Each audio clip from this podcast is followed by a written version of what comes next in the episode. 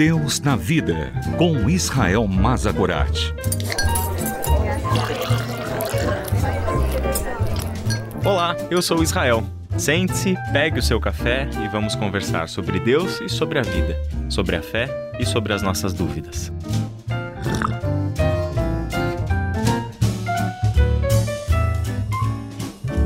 Eu lhe digo a verdade. Quando você era jovem, podia agir como bem entendia. Vestia-se e ia onde queria.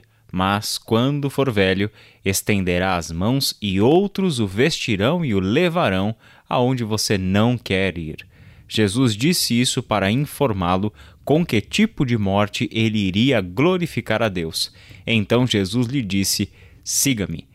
Essas palavras são de Jesus para Pedro, mas muito bem poderiam estar sendo ditas de Jesus para você ou para mim. Com estas palavras, Jesus está restaurando Pedro. Este é o contexto do capítulo 21 do Evangelho de João, onde se encontram essas palavras nos versos 18 e 19. Jesus está trabalhando no coração de Pedro depois de um momento terrível que ele havia enfrentado.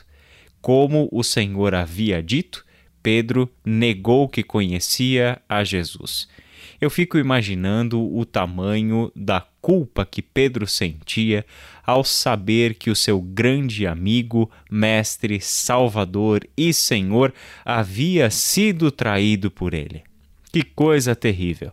Alguém que foi um dos primeiros discípulos a ser chamados por Jesus que acompanhou o Mestre durante todo o seu ministério, pensemos que ele enfrentou diversas dificuldades ao lado de Jesus na medida em que ia desenvolvendo o seu ministério e encontrando enfrentamento por parte dos líderes religiosos. Quantas conversas Jesus e Pedro tiveram, quanta coisa Pedro aprendeu com Jesus a partir daquilo que ouviu Jesus dizer e viu Jesus fazer quantas vezes estiveram ao redor da mesa e quantos milagres Pedro viu Jesus realizar. Certamente tudo isso formou no coração e na mente de Pedro uma grande quantidade de memórias, valores, princípios pelos quais viver. Pedro, por meio de Cristo Jesus, estava descobrindo um novo sentido para sua própria existência sabíamos que Pedro se tornaria alguém importante na história da igreja, visto que ele foi o líder do grupo apostólico dos doze apóstolos, também foi o primeiro grande líder da igreja cristã, foi o primeiro pregador do primeiro sermão da história do cristianismo. Pois é, tanta coisa aconteceu, tanta coisa Pedro viveu e certamente desempenhou uma carreira brilhante. Foi um plantador de igrejas, um discipulador, escritor de cartas, alguém que ensinou muita gente a andar nos caminhos do reino de Deus. Mas, como nós sabemos, nem sempre a sua vida foi uma ascendente.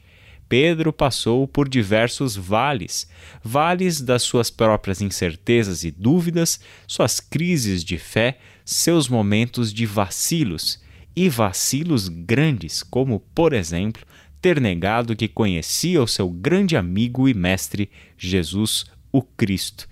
Isso significa que você e eu não estamos isentos de atravessar vales, sejam estes vales oriundos do nosso próprio contexto e percalços que a vida traz para nós, sejam vales que atravessamos por causa da nossa própria dúvida, vacilos e falta de fé. Seja qual for o motivo pelo qual entramos em um vale, sempre teremos uma saída deste vale, que é a graça do nosso Senhor e Salvador Jesus Cristo.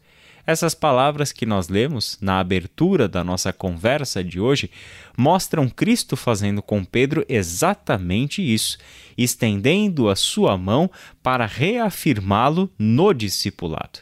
Jesus deixa claro como vai ser o futuro de Pedro. Houve um tempo, Pedro, em que você fazia as coisas do seu jeito, em que você era o senhor da sua própria história, em que você se vestia e você ia aonde você queria. Mas vai chegar um tempo, Pedro, e nós sabemos, um tempo em que Pedro haveria de ser preso e morto por causa do testemunho de Cristo. E este tempo chegou na vida de Pedro, justamente como Jesus disse que haveria de chegar. E isso aconteceu porque ele foi perseguido por causa de Cristo Jesus. Ele é um discípulo, foi um discípulo até o final, mas isso significa que ele precisou do conselho, da sabedoria, do encorajamento e de uma segunda chance. Certamente Jesus está nessa história para nos fazer ouvir novamente o seu chamado ao discipulado, como ele fez com Pedro no versículo 19. Siga-me, Pedro, siga-me. Você falhou, você vacilou na sua fé, você negou que me conhecia, mas eu estou aqui, Pedro, restaurando você e te chamando de volta. Que todos nós lembremos das palavras do Mestre e nos identifiquemos com essa história. Que Deus te abençoe e até o nosso próximo programa.